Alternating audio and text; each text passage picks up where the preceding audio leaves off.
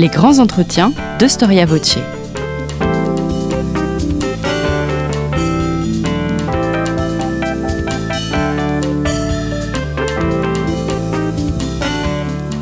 On retrouve Christophe Dickès. Chers auditeurs, bonjour et merci pour votre fidélité à Storia Voce. Alors comme vous le savez, nos podcasts sont gratuits. Nous avons fait le choix de ne pas faire appel à la publicité pour les financer. Alors si vous souhaitez nous soutenir, eh bien n'hésitez pas à faire un don à notre association en cliquant sur le lien indiqué dans la description de ce podcast. En faisant un don, eh bien nous vous offrirons un abonnement à Histoire et Civilisation. Merci d'avance.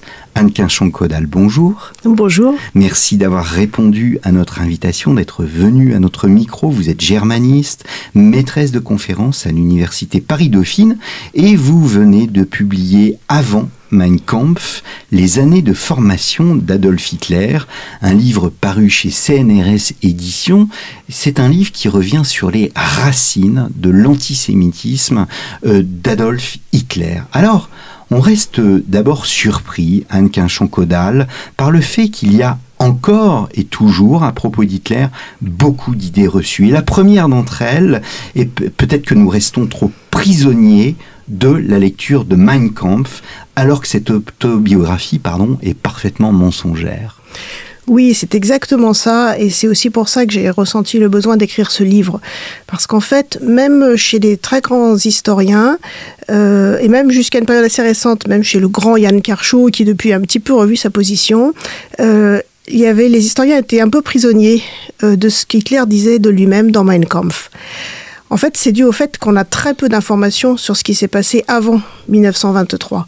On n'a quasiment pas de documents qui permettent de vérifier euh, si ce qu'il dit dans Mein Kampf est vrai ou n'est pas vrai.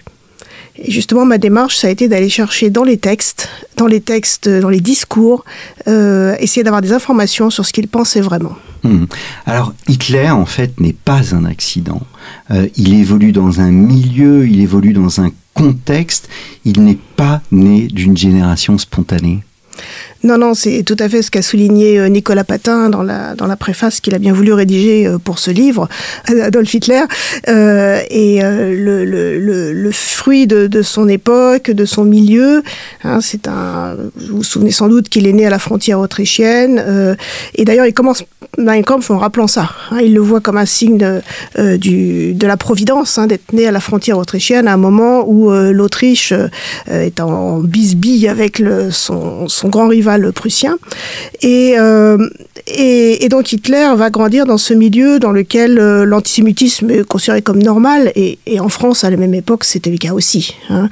Mais euh, ce qui est important de voir, c'est que il vit dans ce milieu dans lequel il y a de l'antisémitisme, mais il n'est pas à mon sens, c'est ce que j'ai essayé de démontrer, antisémite fanatique à cette époque-là. Toute sa jeunesse, il n'est pas antisémite fanatique. Alors on va y revenir après, hein, dont on va prendre un cours chronologique, lui-même voulait faire croire qu'il n'y avait pas d'héritage, qu'il était une sorte de démiurge hors du temps. Oui, tout à fait. C'est vraiment sa grande ligne directrice dans Mein Kampf, et je pense que de toute façon c'était absolument sa conviction intime, hein, c'est qu'il ne devait rien à personne, qu'il était suffisamment génial pour euh, créer toutes les idées. Donc il lisait beaucoup de choses.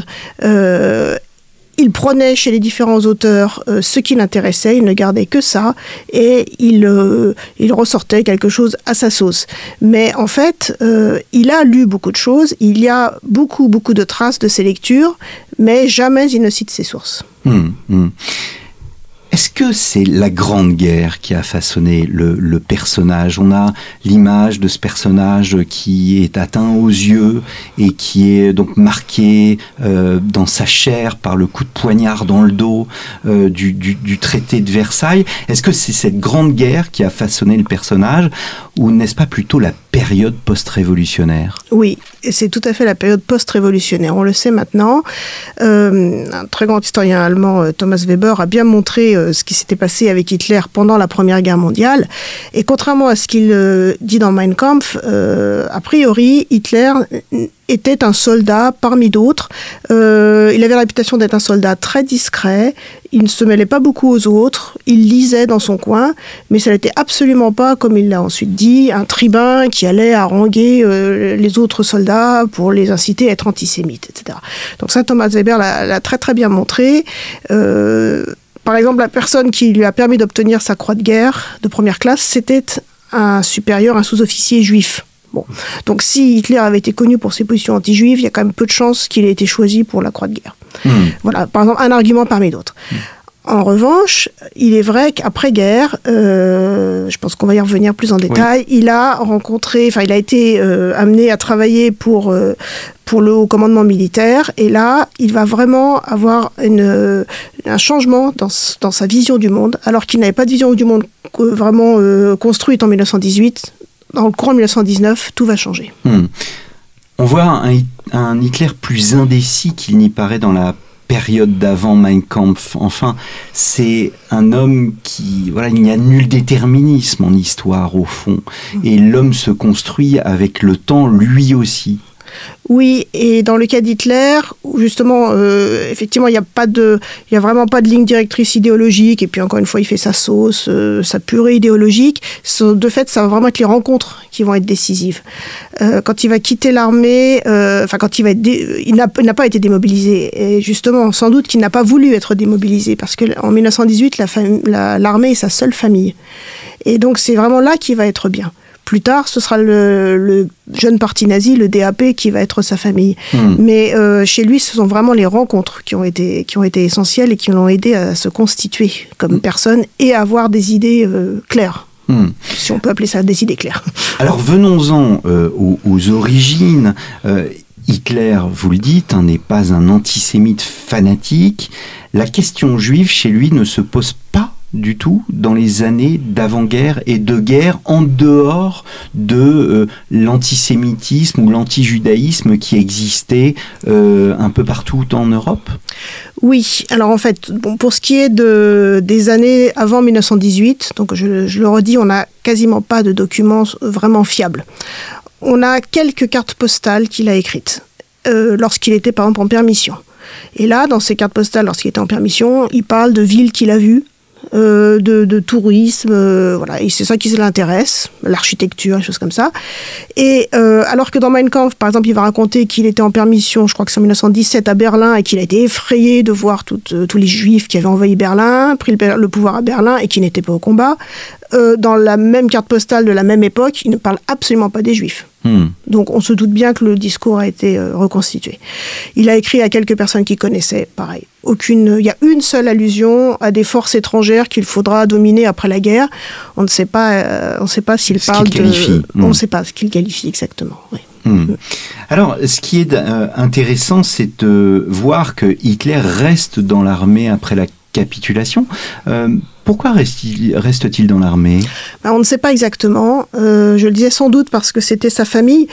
Il n'avait pas de diplôme, il n'avait pas de formation. Euh, les quelques proches qui lui restaient proches, si on peut dire, membres de sa famille qui lui restaient, il n'avait pas particulièrement de contact avec eux. Euh, les dernières années euh, à Vienne et puis même, même à, Munich au début, juste avant la guerre, il, était, il vivait de, il d'expédients. Hein. il vendait ses, ses œuvres d'art. Il a même à un moment été SDF.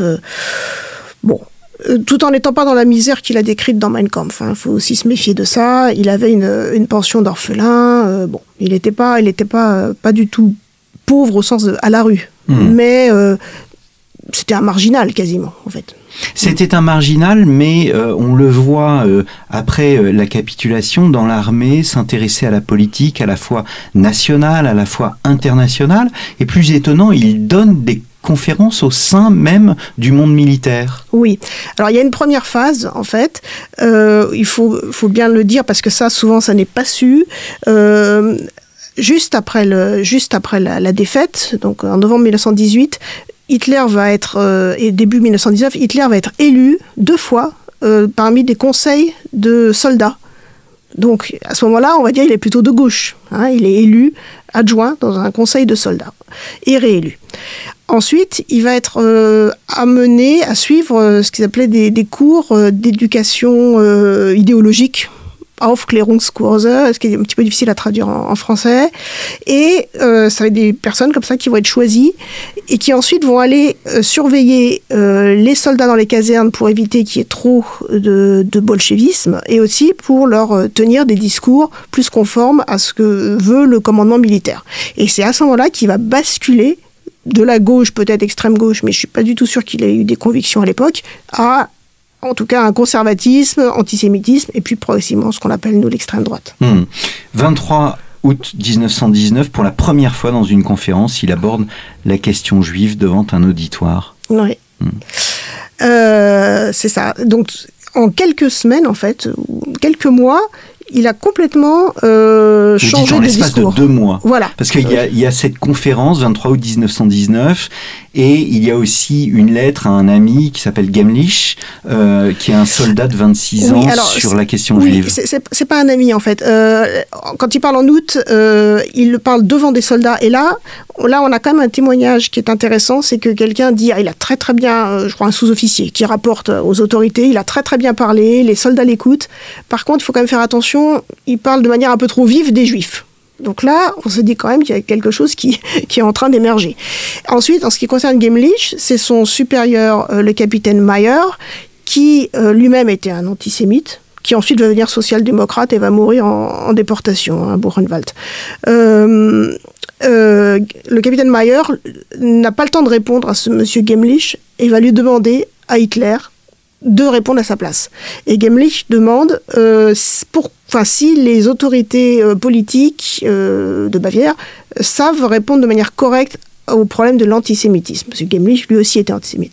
Mais si le capitaine Mayer fait appel à Hitler, c'est bien qu'il pense que Hitler partage ses idées. Hmm. Et donc on va avoir cette lettre à Gemlich qui est le premier vrai document euh, qui nous renseigne sur l'idéologie sur d'Hitler euh, à cette époque-là. Nous n'avons pas euh, le texte de la conférence du 23 août 1919. Non. En revanche, nous avons la lettre à Gemlich. La lettre à Gemlich. Hmm. Voilà. Et donc cette lettre, elle laisse poindre un début d'antisémitisme. C'est la première fois que c'est le premier texte antisémite que l'historien a en sa possession? Oui, tout à fait. Là, clairement, il n'y a aucun doute là-dessus. Euh, c'est même pas une pointe d'antisémitisme, c'est nettement antisémite. Mm. Euh, Hitler euh, réclame un antisémitisme de raison. Il dit en Allemagne, on, a une répulsion instinctive vis-à-vis des Juifs, nous les Allemands. On n'aime pas les juifs, c'est comme ça. Ça prouve bien qu'il y a quelque chose. Mais ça ne pourra fonctionner que si on met en place un antisémitisme de raison. Donc ensuite, il explique pourquoi c'est bien d'être antisémite et il fait comprendre qu'il faut que les, que les gouvernants, effectivement, prennent des mesures raisonnable, intellectuel, pas des pogroms. Hmm. Il n'appelle pas la violence, hmm. mais des mesures anti-juives. Donc une solution euh, législative, une solution politique. Voilà. Hmm. voilà. Alors c'est un certain euh, Anton Drexler euh, et des membres du DAP, le Parti des travailleurs, qui vont achever de le convertir à l'anti-bolchevisme et au nationalisme raciste? Oui, en fait, le capitaine Mayer, donc toujours lui, va envoyer Hitler surveiller, donc euh, c'était son travail avec d'autres, hein, de surveiller, euh, de rapporter ce qui se disait dans les différentes conférences, à droite, à gauche, enfin les meetings politiques, il y en avait beaucoup euh, tous les soirs. Drexler donc envoie Hitler écouter le DAP. On se demande si Drexler ne l'a pas fait exprès, en se disant que finalement il allait peut-être finir par adhérer au, DAP. Bon. Drexler met dans les mains d'Hitler euh, sa petite brochure qu'il a écrite. Euh, et euh, Hitler va lire ça, il dit dans Mein Kampf qu'il le lit le lendemain ou qu'il retombe dessus, bon, on ne sait pas, qu'importe. Et il va être convaincu par les idées de Drexler. Qui est ce Drexler? Alors Drexler, c'est un ouvrier, un mécanicien des chemins de fer bavarois. Euh, et qui, depuis euh, plusieurs années, lutte pour que les travailleurs ne, ne sombrent pas, ne soient pas attirés par l'internationale ouvrière. Hmm. Parce qu'il a déjà dans l'idée qu'il faut être à la fois national et socialiste. Hein. Et ça, c'est ce double pôle national et socialiste, il faut jamais l'oublier, parce qu'effectivement, surtout dans ces années 20, euh, le national-socialiste reste quand même au départ un parti, je dirais, de gauche. Il y a vraiment un appel aux ouvriers, un appel aux, petits commerçants, aux artisans, euh, avec le vrai souci de qui ne sombrent pas dans le bolchevisme, mais aussi qui défendent leurs intérêts face au grand capital, boursiers, juifs, etc. Hmm. Donc c'est euh, Drexler qui, à travers cette brochure, eh bien, euh, en quelque sorte, donne à, Hitler une nouvelle orientation intellectuelle? Euh, Alors, l'influence intellectuelle de Drexler, je pense qu'elle n'est pas énorme, mais c'est plutôt qu'en en commençant à fréquenter le, le DAP et en prenant rapidement la parole, parce qu'il va s'avérer que Hitler est plutôt doué, même si certaines personnes trouvaient qu'il n'était pas très intéressant à écouter, globalement, il a la réputation d'être doué. Euh, il va rencontrer, au niveau économique, c'est plutôt euh, euh, Gottfried Feder qui va, le, qui va ensuite beaucoup le marquer. Gottfried Feder, a, pareil, était, lui c'était un ingénieur au départ, mais il a écrit beaucoup de textes économiques et il voulait briser les chaînes de l'usure. donc là encore, c'est le thème de c'était un thème qui était très très répandu hein, dans, ces années 1910-1920. Comment faire pour sortir, euh, de, comment faire pour sortir de l'usure, pour que les gens puissent posséder la terre, posséder euh, un capital, sans tomber là-dedans. Et euh, beaucoup de thématiques donc économiques vont être données par Gottfried Feder. Et on le retrouvera dans le programme du parti. Et puis surtout, il va rencontrer son maître à penser qui sera Dietrich Eckart. Ah voilà. On, reviendra tout à l'heure sur Dietrich Eckart et sur le texte absolument capital que euh, vous, vous, vous, publiez. Je reste sur euh, le, DAP. Que représente le, DAP à l'époque C'est un tout petit oh, parti régional oh, C'est même pas régional, c'est un tout petit parti euh, munichois, petit groupuscule parmi beaucoup, beaucoup, beaucoup de groupuscules. Hmm. Mais euh, on est, on est euh, étonné de voir autant de personnes dans les brasseries euh, écouter Adolf Hitler. C'est pas quelques centaines de personnes, ça peut monter jusqu'à 2000 personnes qui, dans la brasserie, écoutent Adolf Hitler. Oui, oui, c'est ça. Et, et, surtout, le, donc les gens, visiblement, venaient les soirs écouter le DAP et d'autres partis. Hein. Et surtout, euh, quand on voit, euh, donc, puisque j'ai lu systématiquement tous les, tous les discours d'Hitler hein, qui sont euh, regroupés, qui ont été édités par l'Institut d'histoire contemporaine de Munich, les gens, pardon, les gens, étaient de plus en plus nombreux à venir écouter Hitler. Et si on prend les années donc 1920-1923, Hitler donnait d'abord un meeting par semaine, et puis ensuite ça a été plusieurs par semaine, et à la fin, en 1923, il en était à plusieurs par soir avec des et quand il prenait la parole longuement, ça pouvait durer euh, une heure, deux heures, trois heures. Hmm. Voilà, hmm. donc c'était euh, phénoménal. Hmm. Est-ce que euh, Hitler, orateur en 1919, 1920, etc., est le même orateur que l'on va connaître euh, plus tard Est-ce qu'il a le même style? Est-ce qu'il a les mêmes expressions? Euh, Vous montrez, hein, vous décortiquez un de ses discours, on y reviendra mm. après, mais euh, où il utilise systématiquement des arguments d'autorité. Oui. Alors, je vais parler des documents hein, qu'on a comme source. Euh, jusqu'au grand discours dont on va parler, euh, qui s'appelle euh, Pourquoi sommes-nous antisémites d'août 2021, on n'a pas de, transcription intégrale, en fait. On n'a que des notes prises par les services de police et les services de l'armée qui viennent, encore une fois, écouter les discours. Donc il y a des gens qui sont une espèce de, d'espions, mais qui ne sont pas cachés, hein, et qui notent, qui transcrivent ce qui se dit, et aussi les réactions du public. Voilà. Et justement, le grand discours, pourquoi sommes-nous antisémites, là, c'est le premier euh, qu'on ait euh, intégralement. Hmm. d'où l'intérêt. Et on, en connaît euh, du coup le, style, la façon dont les gens réagissent à, ce discours Oui, oui, oui. Et ça, c'est très très important parce que euh, dans Pourquoi sommes-nous antisémites donc, euh, qui est un très très long discours donc, qui a duré trois, presque trois heures. que vous reproduisez intégralement Voilà, que j'ai traduit intégralement. À ma connaissance, je suis la première personne à l'avoir traduit en français, traduit intégralement avec des notes évidemment explicatives. Et oui, on voit les réactions du public qui sont d'abord très calme, de temps en temps des applaudissements, euh, bon, des petites, euh, des, huées mais de soutien, etc. Euh, et à la fin, quand Hitler devient très violent, le public applaudit à tout rompre, etc. Hmm. Et une des personnes qui a assisté au discours, un des journalistes, parce qu'on a aussi les journalistes hein, qui, qui, rapportent ça, un journaliste social-démocrate, je crois, dit que Hitler était dans un état d'excitation absolument phénoménal, et la foule aussi. Hum, hum. Dans ce discours, il associe socialisme, nationalisme et antisémitisme. Ce sont les, les, trois piliers et il insiste sur ces trois idées. Ouais. Donc pourquoi sommes-nous antisémites? Il s'adresse à des ouvriers ou des artisans, classe moyenne ou ouvrière. Et son idée, ce qui est original, c'est qu'il parle du, il part du travail. Parce qu'il dit, euh, pourquoi euh, on nous dit, euh, pourquoi est-ce que vous dites que vous êtes socialiste hein? Qu'est-ce que c'est le travail pour vous, pour nous? Donc il va expliquer que le, le, travail chez les Ariens, parce qu'il emploie le terme d'Ariens, n'est pas le même que chez les Juifs et que les juifs ne savent pas travailler, que les juifs, euh, de fait, n'ont jamais créé de culture, etc., etc. Je ne vais pas reprendre tout le discours.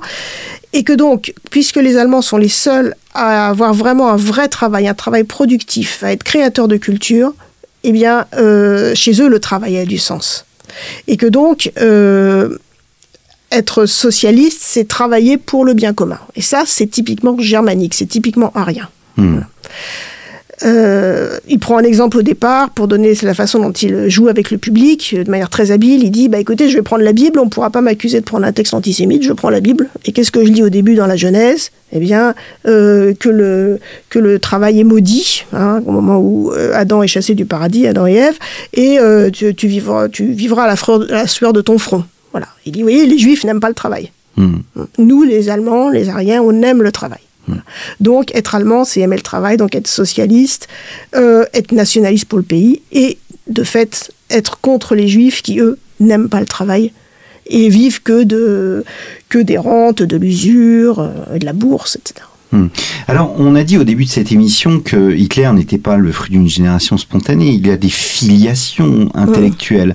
Il y a la question du darwinisme social euh, qui n'existe pas seulement en Allemagne, mais aussi en Europe. Quelles sont ces filiations intellectuelles? A-t-il des filiations intellectuelles? A-t-il des lectures? Euh, Il y a eu un, un, vieil ouvrage, je crois, qui est sorti il y a une quinzaine ou une dizaine d'années sur la bibliothèque d'Hitler. Est-ce que on connaît euh, son influence, ses influences intellectuelles à cette époque-là voilà. Donc moi justement c'était un un de mes axes d'approche, c'était vraiment ce qui m'intéressait de montrer, c'était de savoir ce que Hitler avait lu pour savoir d'où venaient ses idées, puisqu'encore une fois il ne cite jamais ses sources. Alors donc par Dietrich Eckart, son mentor dont on va parler, euh, Dietrich Eckart lui a fait connaître beaucoup de choses, beaucoup de textes. Et en fait, par les textes de Dietrich Eckart, ces articles de journaux notamment, je retrouve euh, des choses ensuite qui vont apparaître chez Hitler. À partir du moment où Hitler va fréquenter Eckart, il va citer les mêmes sources. Mmh. Ça peut être des phrases antisémites, euh, des grandes phrases antisémites de, de, Voltaire, de Schopenhauer, bon on va dire des, des, phrases un peu sorties de leur contexte. Et surtout, surtout à l'époque, il y avait énormément de brochures, ce qu'on appelle Völkisch. Hein, je refuse de traduire le terme dans mon livre parce que ça ne se traduit pas. Völkisch, ça, ça vient du mot folk, le peuple. C'est pas raciste, c'est pas tout à fait la même chose. Ça veut dire qu'il place le peuple comme euh, entité, euh, entité du sang et de la culture, euh, entité millénaire. ça, c'est ce qui est au cœur de, c'est ce qui est au cœur de la vie. Voilà. Donc ces gens-là, ils veulent défendre ce qui est allemand, mmh. voilà, le folk allemand. Et il y en a énormément de, petites brochures. Euh, je dis petites souvent par leur taille, mais elles ont eu souvent une très très grande diffusion. Entre 1880 et 1933, il y en a énormément. Et euh, Hitler les a sans doute consultées parce que déjà elles étaient très diffusées. Et aussi parce que y a au début du DAP justement du parti nazi, il y avait un dentiste qui s'appelait le, le docteur Krohn. Et le docteur Krohn, il avait une grosse bibliothèque. Et il notait tout ce qu'il prêtait à tout le monde. Et le docteur Krohn, après-guerre, euh, il a été interrogé par les Alliés, il a donné sa liste. Donc on a normalement ce qu'Hitler a lu. Bon, il y a des choses qui, à mon avis, ne sont pas tout à fait exactes, mais globalement, ça correspond pas mal. Voilà. Euh, donc toute, ces, cette littérature folkish, euh, hyper nationaliste, anti-bolchevique, on en retrouve des traces de toute façon dans les discours. Est-ce que c'est passé par Eckhart avant d'arriver directement dans la tête d'Hitler? Je ne sais pas mais en tout cas c'est là. Hmm. Alors, il y a ces influences intellectuelles et il y a aussi la situation de l'Allemagne hmm. euh, d'après-guerre qui est euh, absolument essentielle pour la compréhension euh, du, du, personnage. Est-ce que vous pourriez nous décrire un peu ces, cette situation? Qu'est-ce que cette Allemagne euh, d'après-guerre? Dans quelle situation économique, politique euh, est-elle? Hmm. D'abord, pour ce qui concerne Hitler, euh, jusqu'en 1923, je ne parlerai pas tellement d'Allemagne, je parlerai plus de, Bavière. Euh, puisque là, c'est vraiment là qu'il évolue. Il est allé une fois à, Berlin avec euh, Eckhart, mais euh, sinon, on va dire qu'il est toujours en Bavière, avec un petit passage en Autriche, mais toujours en Bavière. La Bavière, comme le reste de l'Allemagne, en 1918, donc euh, subit euh, vraiment, en 1919, euh, le, traité de Versailles. C'est un pays qui se sent humilié par le fait, notamment, d'être considéré comme responsable de la Première Guerre mondiale. vous savez peut-être que les... aucun parti ne voulait signer le traité de Versailles. Hein. Que ce soit la droite ou la gauche, personne ne voulait signer parce que personne n'estimait que les Allemands étaient responsables. Donc déjà, c'était une grosse humiliation, d'où ensuite le, thème du coup de poignard dans le dos. Hein. Euh, situation euh, financière catastrophique, euh, avec la perte des territoires, la perte des colonies. Ils ont perdu beaucoup de mines, beaucoup de, terres agricoles. et puis, bah, des réparations à payer. Et donc ça au niveau de toute l'Allemagne bien sûr, mais au même au niveau de Munich qui est quand même, enfin la Bavière qui est quand même une région agricole relativement riche. Euh, la situation était vraiment très très dure. Bon, grande inflation de 1923, ça tout le monde connaît. Euh, il y avait beaucoup de mortalité infantile, euh, des problèmes de logement. Enfin, la situation était vraiment très très difficile. Et puis, et puis, des, ceci explique aussi cela, des grandes grandes tensions, des extrêmes, extrême droite, extrême gauche, une république mal aimée qui a du mal à se mettre en place. Mmh. Et alors, Adolf Hitler euh, devient euh, plutôt une figure centrale du NSDAP en à peine une année, au fond.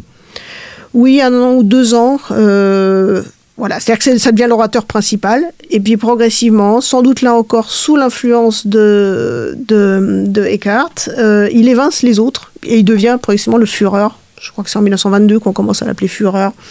voilà c'est le chef euh, absolu. C'est le chef absolu. Peut-être pas absolu, mais en tout cas euh, la figure de proue. Du, parti euh, du NSDAP.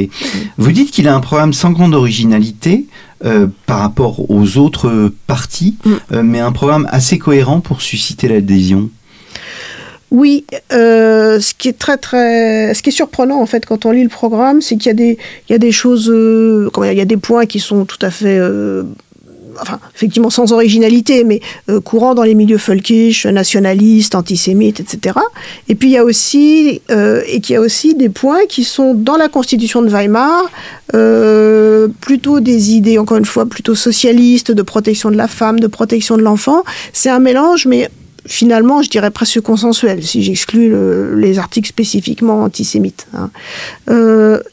mais bon, ça, je l'étudie en détail dans le livre, mais en fait, les points euh, reprennent des tas d'idées qui circulaient à l'époque. de ce point de vue, il n'est pas original. Hmm. C'est-à-dire que ce sont des idées qu'on retrouve dans la société euh, allemande. Dans la société, dans des, dans des brochures identiques, euh, enfin de partis ou de mouvements identiques, euh, similaires, on va dire. Et puis, euh, il y avait d'autres programmes aussi. Qui, il y avait un autre, euh, en Autriche, il y avait un autre parti national-socialiste. il y avait des partis en Bavière qui avaient des noms très très proches. c'était vraiment, il faut vraiment imaginer un ensemble de, tout un tas de groupuscules. Hmm. Parce que nous on, nous, on connaît la suite, donc on, a, on accorde une grosse importance au DAP ou au NSDAP, mais c'était pas un gros parti. C'était c'était un parmi d'autres. Hum, hum. Alors, on en vient à Dietrich Eckart. Qui est ce Dietrich Eckart? D'où vient-il? Alors là encore, c'est un barouf barois euh, que certains ont, comparé à un gros morse.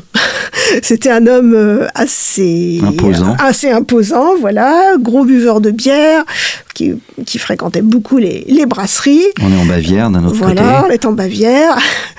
Mais euh, Eckhart, au départ, c'est un, c'est quelqu'un qui, oh, je vais être un peu sévère, mais un écrivain raté. Eckhart, il a écrit des pièces de théâtre qui n'ont... Donc il, aurait pu être le père de, Hitler, hein, il a une génération de, plus. Il a écrit des pièces de théâtre qui n'ont pas du tout eu de succès. Euh, et à chaque fois, il a accusé les juifs. Il a dit bah forcément, les juifs euh, dominent, euh, la presse domine le monde du spectacle, de la culture, etc. Donc, à cause des juifs, mes pièces n'ont pas de succès. Il a eu une seule fois un vrai succès. Il a fait une adaptation allemande du euh, Per Gunt de, Ibsen, la pièce norvégienne de Ibsen, et euh, en la mettant vraiment à, sa sauce, de manière très particulière, assez mystique. Et là, il a eu du succès. Ça lui a ouvert quand même pas mal de portes. Et, il a pu s'acheter son propre journal, qui s'appelait Auf Gut Deutsch, en bon allemand. Et ce journal-là euh, a été vraiment un haut lieu de, comment dire, de diffusion de la, de la haine antisémite, puisque Eckhart était vraiment un antisémite maladif. Et c'est lui ensuite qui va, euh, enfin Alfred Rosenberg que vous connaissez peut-être, qui était l'idéologue, qui est devenu l'idéologue du NSDAP. Alfred Rosenberg a commencé quand il est arrivé en Allemagne à travailler avec euh, avec Eckhart et ensuite voilà la rencontre avec Hitler et Eckhart a senti, a trouvé chez Hitler le Messie qu'il attendait. Hmm. Son rayonnement est un rayonnement euh, national ou bien simplement régional, Eckhart? Euh, National, parce que quand il a eu le peu de succès qu'il a eu, qu'il a eu, il l'a eu à Berlin. Hmm. Et au point que l'empereur euh, Guillaume II a bien aimé sa pièce, qu'il a vu deux fois, et qu'il lui, il lui a demandé d'écrire une pièce pour le mariage de sa fille. Hmm. Voilà. Donc il a eu quand même un petit moment de succès. Hmm, et c'est un poète aussi. oui, c'est un poète. Alors il écrit des, poèmes et notamment, euh, dans la période vraiment plus littéraire, bon, des poèmes nationalistes, on va dire, et ensuite, avec son journal, des poèmes euh, très nettement euh, antisémites. Alors, mmh. j'ai essayé d'en traduire quelques, quelques-uns en essayant de faire rimer, euh, ce qui est toujours un jeu un peu, un peu particulier, mais pour faire un petit peu sentir. Et aussi, dans son journal, il a publié des, des caricatures avec des dessins très sordides hein, de d'un dessinateur qui travaillait avec lui, et lui écrivait à côté de ça des vers satiriques voilà, sur les, personnalités euh, politiques de son époque, euh, en Allemagne, en Russie, enfin, Russie soviétique. Alors, ce qu'il y a d'intéressant, euh, c'est un aspect essentiel de votre ouvrage, c'est que vous qualifiez Descartes de d'accoucheur en fait. c'est lui qui accouche Hitler et vous dites Eckhart est toujours cité, mais il n'est jamais étudié au fond. Oui, c'est très très curieux parce qu'en fait, en Allemagne, il y a une vraie grosse biographie de Descartes. En France, il n'est je pense, quasiment pas connu. Euh, même des, des, grands historiens. J'ai découvert ce oui, personnage. Oui, euh, c'est normal. c'est pas étonnant. On connaît Rosenberg, oui, voilà. on connaît les, les, les barons du, du, nazisme, mais on ne connaît pas euh, Eckhart. oui, parce qu'Eckhart est mort en 1923, donc hmm. il est mort trop tôt. Et Eckhart, on, on, ah enfin, on le cite toujours, ça, voilà. mais sans l'avoir étudié. C'est ça. Je pensais au grand historien américain Mosse qui, qui écrit sur le justement, voilà, qui écrit sur l'idéologie allemande, etc. Et il cite plusieurs fois Eckhart Parfois, il y a des petites erreurs, mais euh, il ne creuse pas du tout. Hmm. Et c'est quand même dommage parce que je pense que là, il y a vraiment, vraiment quelque chose à faire euh, sur Eckhart. Il, faut, il y a encore beaucoup de choses à faire. Ils étaient amis? Ah, alors, euh, Hitler et le mot ami, c'est quelque chose d'assez compliqué. Hitler n'a quasiment jamais tutoyé qui que ce soit. Il a tutoyé Eckhart a priori. Mais il y a une lettre à la fin, euh, que je cite à la fin, euh, où Eckhart est très très déçu d'Hitler et il le vous voit. Alors je me suis demandé, non pardon, excusez-moi, c'est Hitler qui vous voit Eckhart. Pourquoi on ne connaît pas la raison? C'est au moment où Hitler a racheté euh, ce, qui ce, qui va devenir l'observatoire, l'observateur Völkisch, le journal du parti. C'est Hitler, c'est Eckhart pardon, qui a dépensé beaucoup d'argent, qui a dû d'ailleurs revendre peu après son propre journal pour acheter l'observateur Völkisch. Et donc Hitler lui écrit pour le remercier, mais ça m'a frappé parce qu'il le vous voyait. Alors est-ce que c'est parce que c'est une lettre officielle de remerciement ou pas? Et, ce que je montre aussi, c'est qu'à la fin, peut-être parce qu'il n'a plus besoin de lui, euh, Hitler euh, néglige complètement euh, Eckhart. Hmm. On va y revenir avant parce que hmm. il y a un élément qui est, qui est très intéressant parce que c'est grâce à Eckhart que Hitler découvre Berchtesgaden. Oui, oui, oui. En fait, euh, Eckhart, euh, avec tous ses, tous ses écrits euh, très, très, très agressifs, en 1923, a, eu, a risqué un procès. Et il n'a pas voulu se présenter au procès. Il est allé se cacher en montagne, donc à la frontière autrichienne, dans la région de Berchtesgaden. Et il était là dans un dans un hôtel, une sorte de pension qui existe toujours d'ailleurs. Vous pouvez aller y passer des vacances. Et, et, et en allant lui rendre visite par trois fois, Hitler a découvert la région de Berchtesgaden et, on sait par la suite que, ça lui aura beaucoup plu et qu'il va s'installer aussi. Hmm. Alors vous le dites, euh, ça, va mal se passer entre les, deux personnages, il va tuer le père. Euh, que va-t-il se passer entre les deux hommes? Bah, Objectivement, pas grand-chose. Mais quand, euh, quand euh, Eckhart va être justement caché, euh, exilé à Berchtesgaden, Hitler va continuer euh, son chemin euh, vers le succès, enfin en tout cas vers ce qu'il croit être le succès, c'est-à-dire le, le, putsch de 1923, de novembre 1923. Il ne va pas en parler à Eckhart. Et ensuite, même quand Eckhart va revenir à l'automne 1923, il va découvrir que, du jour au lendemain, c'est Alfred Rosenberg qui va devenir l'éditeur de son journal. Hmm. Voilà. Et quelques jours après, même quelques semaines après, il sera même plus dans l'ours du journal totalement évincé. On lui donne plus la parole pendant les meetings, etc. Et là, évidemment, euh, Eckhart trouve déjà que Hitler n'est pas venu beaucoup le voir à Berchtesgaden, et en plus, il est euh, effectivement extrêmement blessé, et il se demande où est leur amitié. Et pourquoi cela? Parce que Hitler est un opportuniste?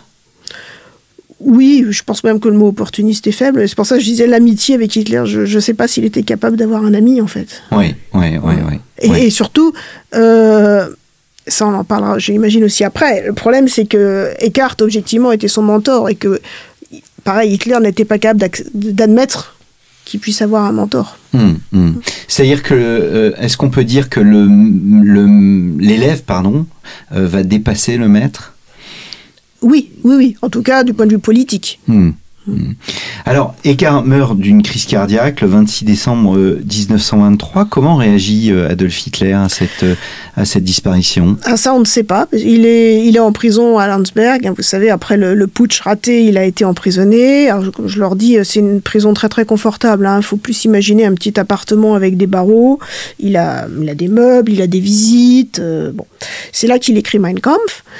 Euh, on ne sait pas euh, comment il a réagi. Ce qu'on sait, c'est que euh, Eckhart a été enterré à Berchtesgaden, porté en terre par DSA. Par contre, Alfred Rosenberg n'était pas là, alors que lui, il n'était pas en prison, il n'est pas venu, il s'est fait excuser, je crois, ni Erich Ludendorff, qui faisait aussi partie de ces milieux ultranationalistes, qui lui aussi aurait pu être là, mais n'est pas venu. Donc vraiment, Eckhart est, mort dans la solitude. Hmm. Hmm. Alors votre ouvrage se distingue par euh, la publication intégrale euh, euh, commentée d'un texte assez étonnant intitulé Le bolchevisme de Moïse à Lénine, une conversation entre Adolf Hitler et moi, et le moi étant bien évidemment Dietrich Eckart. En quoi ce texte, d'abord d'où vient ce texte, quand est-ce qu'il a été écrit et pourquoi euh, s'est mis à écrire un texte sur, euh, euh, mettant en scène une conversation entre Adolf Hitler et lui? Oui. Le texte a été écrit, bon ça c'est quasiment certain, pendant son exil à Berchtesgaden, pendant qu'il était seul. il a écrit ça peut-être pour laisser une trace, justement, pour montrer à quel point il avait été euh, le mentor d'Hitler, et puis aussi, sans doute, parce qu'il admirait Hitler. Toute la question, tout ce qui fait débat entre les historiens, c'est est-ce que derrière cette euh, œuvre littéraire, cette petite œuvre littéraire, littéraire au sens euh, réécrite, est-ce qu'il y a une conversation qui a réellement eu lieu? Et ça, les historiens ne sont pas d'accord là-dessus. Je pense personnellement qu'il y a une conversation qui a eu lieu, mais que, euh, bon ça, il n'y a pas de doute, le style est vraiment celui des cartes. C'est-à-dire que quand il fait parler celui qu'il appelle il, puisque c'est un dialogue euh, avec euh, dit-il, répondis-je, etc. quand il fait parler l'autre personnage, il met jamais Hitler. Il dit pas Hitler ou Adolphe. C'est juste dans le titre qu'on sait que c'est Adolf Hitler. Et d'autre part, bon, le style est bien celui de Eckhart. C'est pas, je dirais, c'est trop bien écrit pour être du Hitler. Hmm. Hmm. Alors en quoi ce texte est, essentiel? Il est essentiel parce que euh, c'est une synthèse euh, de ce en quoi Eckhart croyait. Et, et ce qu'il a apporté à Hitler au niveau idéologique. Hitler donc euh, discute avec lui en reprenant ses arguments, et donc ça permet de voir en creux juste quelle va être l'évolution à partir de Mein Kampf. C'est-à-dire que si on prend 1923 avec ce, fameux dialogue, euh, on a quasiment tout ce qui fera l'idéologie d'Adolf Hitler jusqu'à sa mort en 1945. Oui, donc il y a, eu, il y a bien une influence. euh, de, de Eckhart, ça c'est certain, Mm. il n'y a, aucun doute. Hmm. C'est une publication posthume ou Oui, oui, c'est ça. Il est mort, euh, donc euh, vous l'avez dit, en décembre 1923, Eckhart, et ça a été publié par sa maison d'édition, parce qu'il possédait aussi une maison d'édition, euh, en 1900, il est mort en 23, pardon, il est mort, ça a été publié en 24, et ce qui est intéressant, c'est que le dernier chapitre, le huitième, si je me trompe pas, s'interrompt, et que les éditeurs mettent un petit paragraphe en disant « Nous espérons que Adolf Hitler pourra achever ce discours », ce qui accrédite aussi l'idée que c'est bien Adolf Hitler euh, dont il est question ici. Adolf Hitler qui actuellement est en prison, nous espérons quand il sortira, il pourra terminer ce discours, ce- cette conversation. Euh, donc voilà, un document quand même euh, essentiel. Mhm. Mais Hitler n'en voulait pas. Hitler ne voulait pas du document ou de, de- en- en- pourquoi il refusait alors que vous venez de dire que euh, au fond euh, ce, euh, ce ce dialogue fictif ou non révèle ce que fera Hitler entre euh, 1900 euh, enfin dès, dès le début des années euh, 30 Mhm. jusque euh, jusqu'à la fin de la guerre. enfin ce en quoi il croyait. Pourquoi est-ce qu'il n'en veut pas Parce que, encore une fois, là, Eckhart apparaît quand même comme mentor. C'est-à-dire que c'est quand même beaucoup Eckhart qui, à chaque fois, relance la conversation et donne la parole à Hitler. C'est bon, ils se complètent mutuellement, mais on sent quand même qu'il y a un, peu un père et un fils. Euh, et puis de toute façon, c'est quand même écrit par Eckhart. Et ce qu'il faut voir aussi, c'est qu'il y a énormément de notes de bas de page. Ça, c'est très très intéressant. Eckhart cite ses sources, lui, contrairement à Hitler. Donc il va dire euh, Schopenhauer a dit que, euh, euh, Cicéron a dit que, dans la Bible on lit que, et à chaque fois note de bas de page avec euh, Ancien Testament, livre de Josué, etc. Euh, donc première raison. Deuxième raison, et sans doute beaucoup plus importante, c'est que au moment où ça sort, Hitler lui est en train d'écrire Mein Kampf, et que donc il réécrit toute l'histoire euh, en se présentant comme euh, celui qui n'a pas eu jamais eu de maître. Et politiquement, il va tout changer. Il a compris, euh, Hitler, que maintenant, il faut être consensuel. Il va falloir arriver à prendre le pouvoir par des moyens légaux, c'est ce qu'il va réussir à faire effectivement, et de manière consensuelle. Or, si on prend euh, le bolchevisme de Moïse Lénine, ne serait-ce que vis-à-vis des chrétiens, euh, de l'électorat chrétien, déjà, c'est quand même très très limite. Par exemple, la Bible, à un moment, à la fin du premier chapitre, Hitler prend ce qu'il appelle la Bible de la haine. Bon, alors il parle de l'Ancien Testament, bien sûr, mais quand même.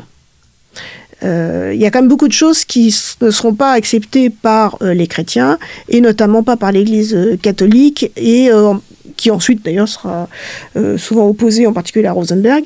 Et euh, Hitler va aussi essayer d'avoir davantage les électeurs du Zentrum, c'est-à-dire la droite catholique euh, bah, du centre. Hmm. Voilà. Hmm.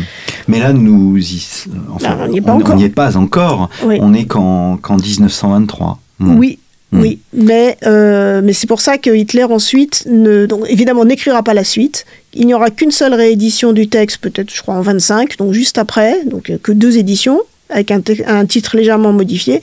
Et dans les ouvrages euh, qui auront été publiés sous le Troisième Reich consacrés à Eckhart, souvent, le bolchevisme n'est même pas mentionné. Hmm, hmm. Et donc, c'est la première fois euh, que ce texte est traduit en langue française? Non, il y a une traduction euh, qui circule, euh, on va dire, dans des, chez un éditeur d'extrême droite, mais euh, bourré de fautes. Hmm, hmm. Alors, ce qu'il y a d'intéressant, on arrive peu à peu au terme de cette émission, Anne Quinchon-Caudal, avant Mein Kampf, les années de formation d'Adolf Hitler, quand on vous lit, on voit au fond un parcours idéologique, un parcours idéologique absolument décisif, en revanche peu décisif sur le plan politique. C'est une vision qui est juste? Oui, oui, oui. Et c'est encore une fois, c'est ce que je disais. C'est pour ça que avant Mein Kampf, il y a avant Mein Kampf, c'est peut-être plus idéologique, et après Mein Kampf, ça va vraiment être le combat politique. Hmm. Voilà. Parce que justement, il devient plus pragmatique Exactement. et réaliste Exactement. sur ce qu'il faut faire et ne pas faire. Oui, exactement. Euh, ce qu'il dit à la fin du, donc, du grand discours euh, euh, d'août 1920, pourquoi sommes-nous antisémites? À la fin, il dit euh, nous, nous ne voulons pas faire comme les autres partis. Nous, nous allons aller dans les rues, monter sur les tables. voilà, on veut pas le jouer. On veut pas le jouer le jeu du parlementarisme. Hmm. fait. Et avec, après Mein Kampf, il va s'apercevoir, après Landsberg, la prison, il va s'apercevoir que ça tient pas. Au fond, c'est son échec politique qui euh, fait sa, sa mue politique également. Oui, Hmm. oui, tout à fait. Mais l'idéologie euh, constituée pendant ces années-là, elle sera là. Et j'explique qu'il manque, entre guillemets, quelque chose. La seule chose qui va venir et qui sera très nettement dans Mein Kampf et qui, et qui a commencé à, à poindre dans ses discours, mais pile au moment où, où Eckhart n'était pas là, c'est-à-dire pendant l'année 1923, c'est le social-darwinisme. Parce que ça, il n'y a pas ça chez Eckhart. Et Hitler sera, comme on le sait, un, un grand social-darwiniste. Euh, Dans Mein Kampf, il y a tout un chapitre sur les races, la lutte des races, etc. Euh, même les espèces. Euh, et ça, il n'y a pas ça chez Eckhart. Et c'est vraiment pile au moment où Eckhart n'est plus là.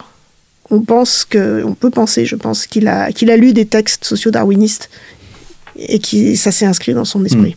Alors, dernière question, euh, Anne Cachon-Caudal, et j'ai bien conscience que la question est difficile, mais comment euh, Vous faites une distinction, bien évidemment, entre le comment et le pourquoi, mais là, il s'agit du comment. Comment un homme, au fond, sans grande envergure, paresseux, qui s'inscrit dans l'ère du temps, antisémite au lendemain euh, d'une guerre euh, pas vraiment perdue, pas vraiment gagnée, sans haute origine sociale, comment un tel personnage a réussi au fond à rassembler le peuple derrière lui? Est-ce que en vous lisant, on voit l'importance de la voix, la voix du personnage d'un homme qui intègre euh, un parti, le parti des travailleurs, et que cet homme sait parfaitement parler et euh, utiliser des, thèmes qui touchent au fond euh, la réalité des gens. Alors, je l'ai un petit peu suggéré tout à l'heure. Euh, Il y, a- deux choses. Est-ce que Hitler était un orateur de génie?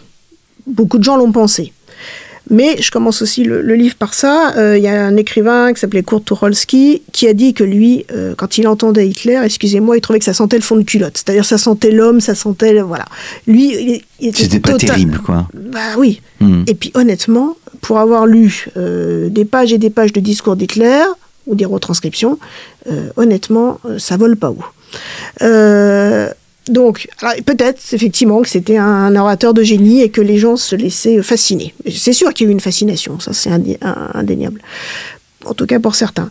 Euh, deuxièmement, euh, comme Nicolas Patin le redit bien, euh, Yann Kershaw, le grand historien anglais, a pensé aussi que le charisme d'Hitler, ça avait été aussi d'être le, le reflet de, ce que les gens vivaient. C'est-à-dire qu'il a réussi à synthétiser en lui, à rassembler en lui tout ce que les gens vivaient. Il retrouvait effectivement quelqu'un qui parlait bien et qui avait, il insistait beaucoup. Moi aussi, je viens du peuple. Moi aussi, j'ai connu la guerre, euh, etc. Il y a quelque chose d'un peu mystérieux, hein, mais c'est ça le charisme. C'est cette, euh, sur cette idée de mystère et de Mm. charisme que nous allons euh, nous quitter. Merci beaucoup, Merci Anne à Quinchon. Caudal, d'être venue à Merci notre pour l'invitation.